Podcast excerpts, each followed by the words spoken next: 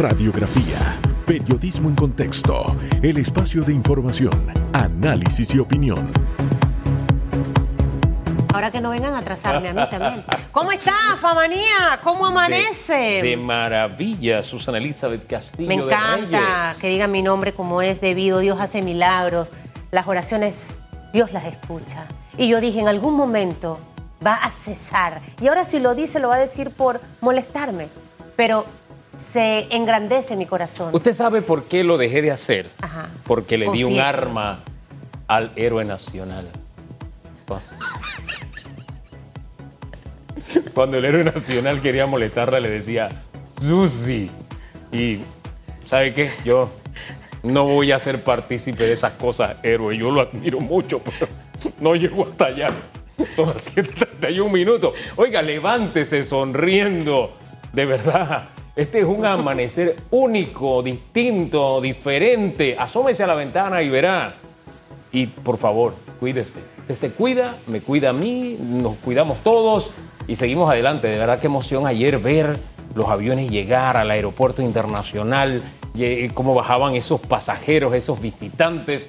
Oye, siete meses estuvo parado el aeropuerto, mi queridísima Susana Elizabeth Castillo de Reyes. Próximamente estaré yo subiéndome un pájaro de esos, Hugo. Primero Dios. Porque así es, poco a poco. Mire, alguien me decía ayer, vamos a regresar en noviembre y diciembre de nuevo para la casa. Yo, no decretes nada con tu boca, el panameño se va a portar bien. Podemos demostrarlo. Podemos estar en los cines bien cuidados. Podemos ir a los casinos bien cuidados. Podemos ir a los hoteles bien cuidados. Salir al casco bien cuidados. Pongamos de nuestra parte. Panamá no puede retroceder. Nuestra economía necesita despegar y levantarse. Hoy, hace 39 años, doctor Hugo Enrique Famanía, nació Telemetro. Oiga, ¿verdad? Así que hay que felicitar a nuestro canal hermano. Yo estuve en la pantalla Telemetro, usted está todavía mixiado ahí en la pantalla Telemetro. Yo tenía unos 16 años cuando llegó Telemetro a Chiriquí, que llegó a Ricky Martin. En aquella época tenía el cabello así, de largo mío, y lo movía. ¡Vuela! ¡Vuela! Y, y recuerdo ese momento, de verdad, con mis amigas del colegio, eh, que Telemetro llegó a Chiriquí. ¡Wow! ¿Usted se acuerda cómo fue poco a No, poco? yo no? tengo todos los detalles de mi vida con segundo, con detalle, hora, momento, todo. Nada se me ha olvidado. O sea que usted era Telemetro antes de llegar a Telemetro. Qué bueno. Sí, bueno, Sí. antes de Telemetro repesé, porque veía a Julio Miller, lo veía a usted. Gracias. En aquella época, ¿no? Pero suena como que... sea serio. ¡Feliz cumpleaños, Son las Telemetro! 7.33 minutos, el mejor momento de verdad para celebrar estos 39 años bien vividos de Telemetro, de la mano con cada uno de los panameños. Sí, no fue, una, no fue un camino fácil la cobertura nacional, pero ahora estamos en cada uno de los hogares. Está Telemetro allí y de verdad dejando una huella con el esfuerzo de sus colaboradores, desde el más humilde hasta el más encumbrado, todos poniendo un grano de arena para hacer una televisión diferente, de color, con valor y de calidad. Así que felicidades a Telemetro, hoy es un día de fiesta. Vamos a redes, ¿le parece? Sí, hoy, hoy vamos, mire, uno vamos a tener a Mauri Castillo, Importante. superintendente de Bancos de Panamá. Sí, señor. Vamos a esclarecer todas las dudas. Nos va a hablar de la moratoria, de qué puede hacer usted si siente que su banco no está siendo solidario eh, con usted. Él nos va a orientar. Es el- él es el chief and chief. Y también nos va a dar su versión, Hugo, de la pretensión legislativa que hay en este órgano con algunas modificaciones. Así que le invito a que usted no se despegue. Oye, Y- este tema es tan importante que vamos a utilizar la hora completa. Así Sí. que toda duda que tenga, cualquier cuestionamiento, ya sabe, a través de eh, la cuenta de EcoTV o nuestras cuentas, eso sí. Ahora, la consulta sí es con el hashtag radiografía, que es otro tema. Este tema nos toca a todos porque la Asamblea tomó una decisión. Devolvió el proyecto de presupuesto general del Estado del año 2021, el proyecto de presupuesto y le pidió al Ejecutivo eh, revisar las necesidades de instituciones sociales que requieren más recursos en medio de la situación tras la pandemia. ¿Usted qué opina sobre esta decisión de los diputados? Use el hashtag radiografía. Opine. Buenos días, Panamá. Buenos días a los que nos ven y nos escuchan por RPC Radio. Vamos con titulares, doctor. Vamos. Los titulares. factura lo sacó. 7.35 minutos, Panamá abrió fronteras, áreas, abuelos comerciales internacionales, el Aeropuerto Internacional de Tocumen, Hub de Panamá y un centro de conexiones regionales para Latinoamérica reanudó ayer sus vuelos comerciales internacionales tras siete meses de paralización de la industria producto de la pandemia. Desde el lunes, la principal terminal aérea del país tiene itinerarios programados desde y hacia más de 36 ciudades en 20 países de Sudamérica, Centroamérica, el Caribe, Norteamérica y Europa. El presidente Laurentino Cortizo inauguró el centro de hisopado de COVID, ubicado en el muelle norte de la terminal, y constató la aplicación de los protocolos de bioseguridad. 7.35 minutos, Contralor Gerardo Solís aseguró que no hay dualidad en la planilla 172 y que auditarán si contratados trabajan. El Contralor da estas declaraciones a los medios y dijo que durante la administración pasada en esa planilla, la 172, se gastaron 165 millones de dólares y que este gobierno solamente ha pagado 8 millones.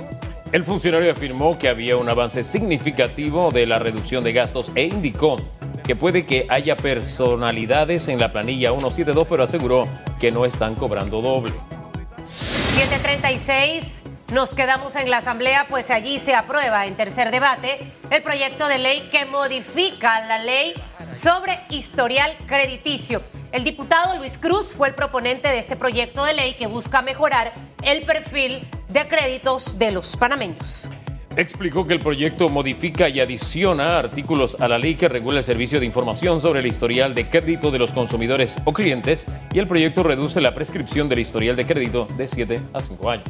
7.37 minutos, vamos con notas de carácter internacional. El gobierno chino registró por primera vez en dos meses casos de contagio de COVID comunitario. Un hospital de Qingdao, al este de China, registró 12 pacientes con coronavirus. También en Pekín se registraron seis casos positivos ligados a Qingdao, lo que confirma la transmisión comunitaria. Las autoridades chinas eh, movilizarán más de 100.000 voluntarios que realizan 9 millones de pruebas en cinco días en la ciudad portuaria de Qingdao. Seguimos con notas de carácter internacional. Johnson Johnson detiene ensayos de su vacuna contra COVID-19 por un paciente enfermo. La estadounidense Johnson Johnson, a través de un comunicado, dijo esta noche que detuvieron temporalmente la administración de nuevas dosis en los ensayos clínicos eh, de la vacuna contra la COVID-19. La suspensión incluye el ensayo de la fase 3 debido a una enfermedad inexplicable en un participante del estudio. Hasta aquí, los titulares. Los titulares.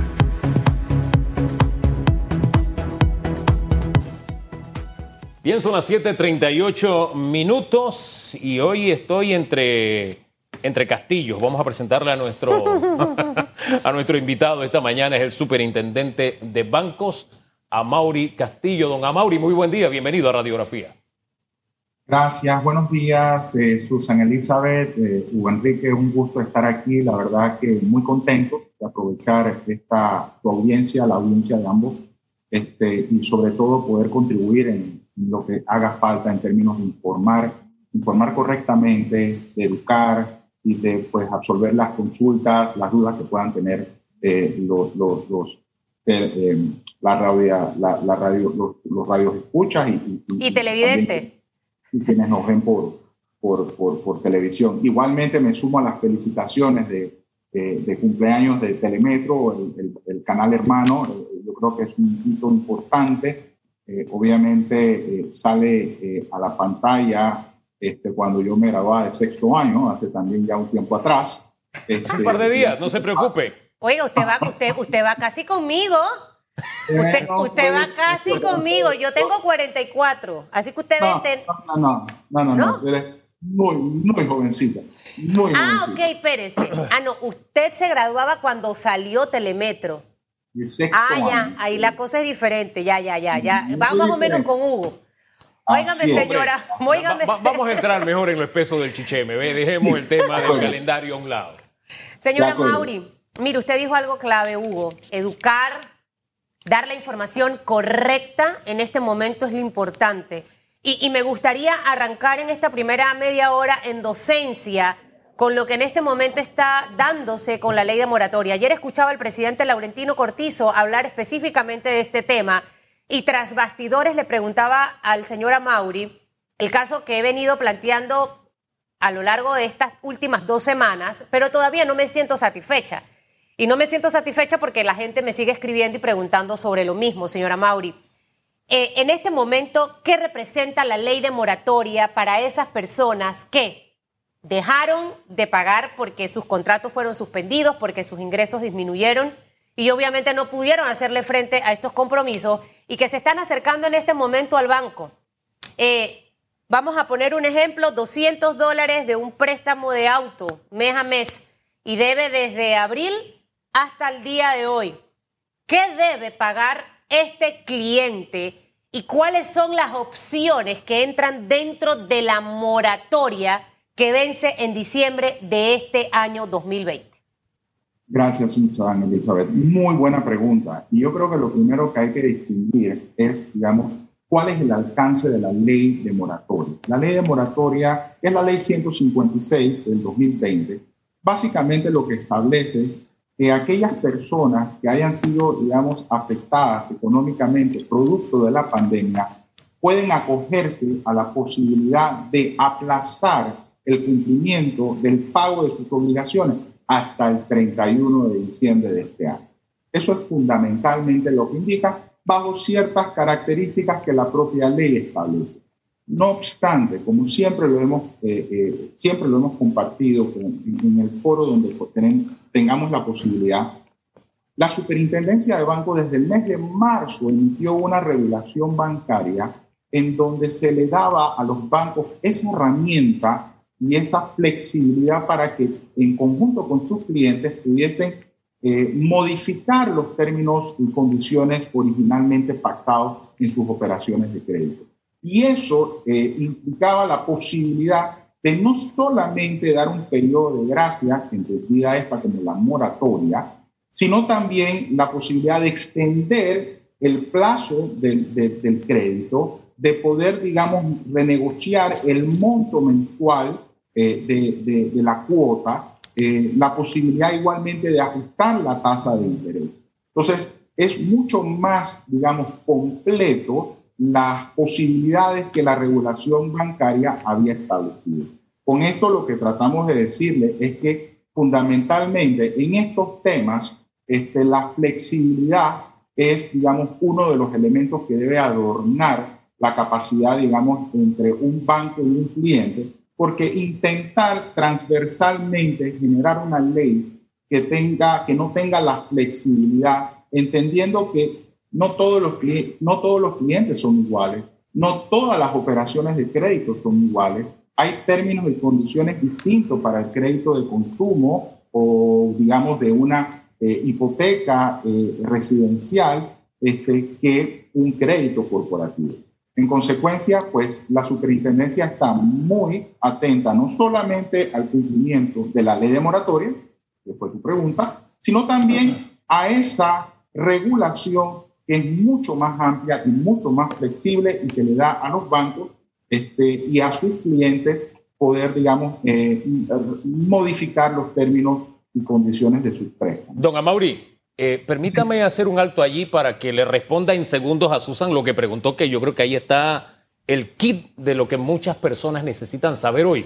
Pero ya que usted tomó esta dirección en su respuesta, permítame preguntarle. La ley vence en diciembre. A partir de enero, ¿qué va a regir? La regulación más amplia, como usted dice, que había hecho la superintendencia, el Ejecutivo con los bancos, o la salida es extender la vigencia de la ley. ¿Cuál es la salida más conveniente para el país? Sin duda alguna, Hugo, la salida más conveniente es permitirle a la regulación bancaria hacer su trabajo. La, ley de moratoria tenía un fin, digamos, de alguna manera social, eh, ha cumplido su, su función. Desde nuestra perspectiva siempre dijimos que no era necesario. Sin embargo, a partir del 31 de diciembre, a partir del 1 de enero de 2021, ya los clientes con sus bancos han debido encontrar soluciones a la medida que se van a extender más allá del 31 de diciembre de 2020. Muy probablemente haya personas eh, eh, con, con, obligaciones de crédito que van a requerir un, un, periodo de gracia de seis meses adicionales, de un año más. Este, este, pero eso tiene que, eh, obviamente, a través de la modificación de ese crédito, de manera tal de que también bajemos un poco la, la ansiedad que, que, existe, por supuesto, por efecto de la incertidumbre. Pero más allá del 31 de diciembre, créanme, eh, los bancos este, van a encontrar las soluciones adecuadas a sus clientes. Los bancos tienen que ser lo suficientemente solidarios y tienen que estar a la altura de las circunstancias que el país y el mundo está viviendo. Ahí es donde encaja la pregunta de Susan, precisamente. Yo creo que es bueno reiterarla porque es una vivencia que está teniendo la gente, Susan. Sí, y, esa parte del banco tiene que ser solidario. La, la, voy a poner épica hoy en todas mis redes, porque al final por ahí va la cosa. En, ese, en esa línea de ser solidario, usted nos hablaba de que cada caso es distinto. A lo mejor el préstamo de Hugo es diferente al de Susan Elizabeth. Ahí la atención y el manejo debe ser personalizado por esa institución eh, bancaria. Eh, una de las opciones que también está sobre la mesa, señora Mauri, más allá de esta de extender probablemente por casos específicos, a lo mejor seis meses más a cada cliente, estaba una opción de extender la fecha de plazo de los préstamos. La semana pasada conversábamos aquí con el señor de León. Antes del 31 de, diciembre deben tomar una decisión porque obviamente, eh, del 31 de octubre, perdón, eh, la gente está esperando básicamente qué va a, ocurrir con el, todo el sistema bancario y las regulaciones que van a dar en los próximos meses. ¿Ustedes ya han visto algo de borrador en vías de esa, de esa banca solidaria que se necesita en este momento en el país? ¿Qué otras opciones o ese abanico de alternativas? Porque eso va a calmar a mucha gente que no duerme, que está intranquilo por sus compromisos. Yo le digo algo, a mí no me gusta deber No me gusta de ver, eso me, da dolor de cabeza. Eh, pero en este momento definitivamente que toca deber y toca pagar. ¿Qué opciones van a haber en vías a, ese, a, ese, a esa banca solidaria, señora Mauri? De acuerdo, gracias por la pregunta. Mira, este, sin duda alguna, como te, me refería hace un momento, sí, la extensión de los plazos es una alternativa que los bancos tienen ya a disposición y que le van a ofrecer a sus clientes. En este momento, yo te diría lo siguiente, hay posiblemente algún tipo de incomodidad con algunos clientes a los cuales sus bancos los están llamando, le están preguntando, oiga, ¿cómo está su situación? Eh, ¿Ya recuperó su empleo o ya se reactivó su pequeño negocio?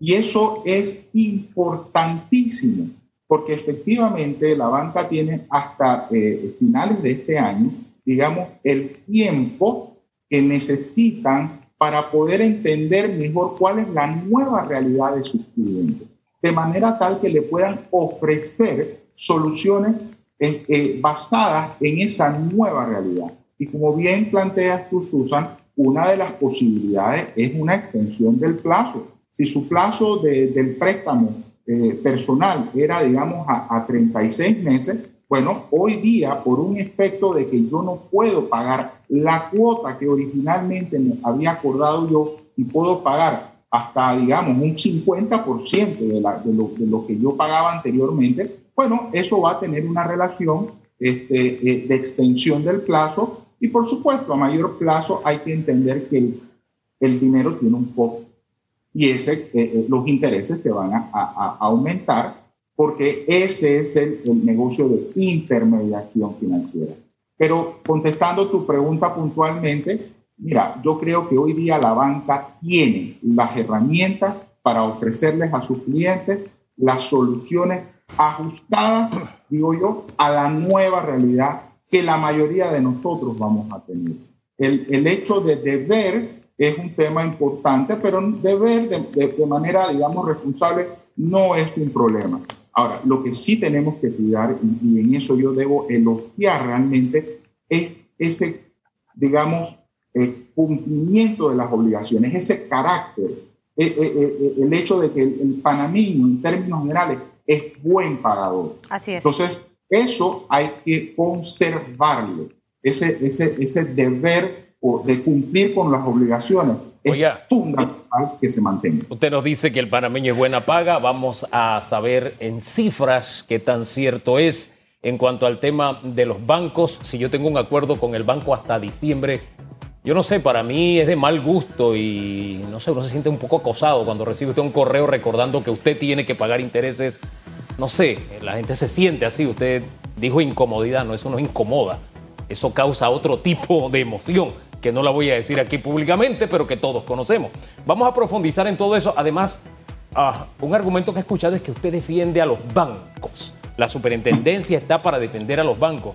Yo quiero saber cuántas quejas se presentan en la superintendencia de parte de los clientes ¿Se y en esos fallos, cuánto se resuelve a favor del banco, cuánto se resuelve a favor del cliente. Todo eso lo vamos a hablar. Ay, de un proyecto que hay en la asamblea también. de- vamos a hablar ahí de ese tema también más adelante. Así que quédese con nosotros, usted también en sintonía. Le habían movido del carro el dial de RPC Radio a otra emisora cuando él sale de, de la casa. Ajá. Y decía, esta no es Susan, esta no es Susan. Y pácate, anoche me lo confesó. Así. Puso los Ve, ve, ve, ve, ve, 90.9. ve, ve, Ponga una pausa ahí. Monseñor Ulloa Se confesó confiesa con usted. Sí. Eso es bien interesante. Bueno, Son las 7:58 sea minutos. serio, Hugo. No. Sea serio. Sea serio Vamos usted. a la pausa. Regresamos con el señor Amaury Castillo, ¿yo? ¿Quiere confesarse también? No, no, tranquila. Ah, ya. Tranquila.